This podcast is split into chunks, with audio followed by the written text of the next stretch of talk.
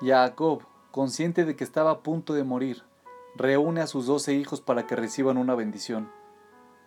Pero en primer lugar, Jacob llama a sus dos nietos, los hijos de Yosef, Efraín y Menashe, para que reciban una bendición. Pero ¿por qué Jacob le da prioridad a los nietos por sobre los hijos para recibir una bendición? Los jajamí me explican que la alegría de tener nietos es incluso más grande que la alegría de tener hijos. ¿Por qué es esto? La mayoría de las criaturas del mundo tienen relaciones padre-hijo, ya sea una madre protegiendo a sus cachorros o una madre alimentando a sus pequeños polluelos. Sin embargo, solo entre los seres humanos existe el concepto de los nietos, el concepto de trascender más allá de una sola generación. Este efecto es producto de nuestra alma espiritual que tiene sus raíces en el infinito. Ser un abuelo, por lo tanto, nos conecta profundamente a nuestra singularidad como seres humanos.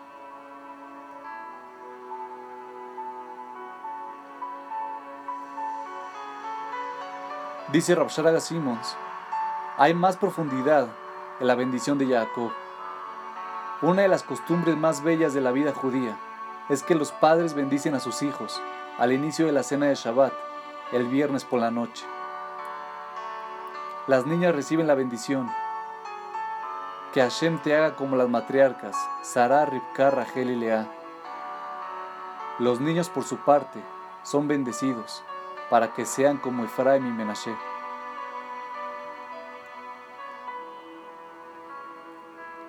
¿Qué pasó con los patriarcas Abraham, Isaac y Jacob? ¿Por qué fueron elegidos Efraim y Menashe en lugar de ellos como los personajes principales de esta importante tradición?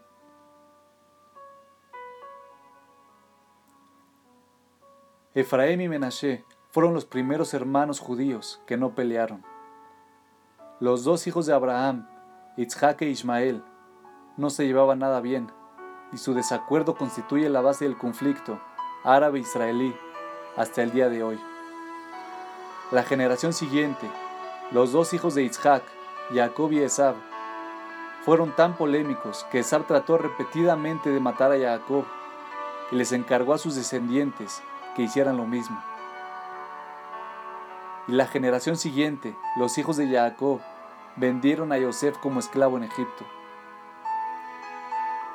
Efraim y Menashe representan la ruptura de este patrón.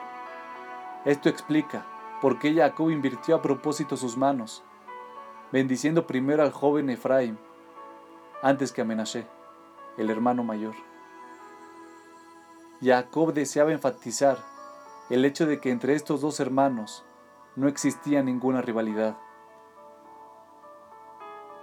Con este pensamiento, los padres bendicen a sus hijos hoy en día, ya que no existe mayor bendición que la paz entre hermanos. Esta es la esperanza que Hashem guarda para todo el pueblo judío.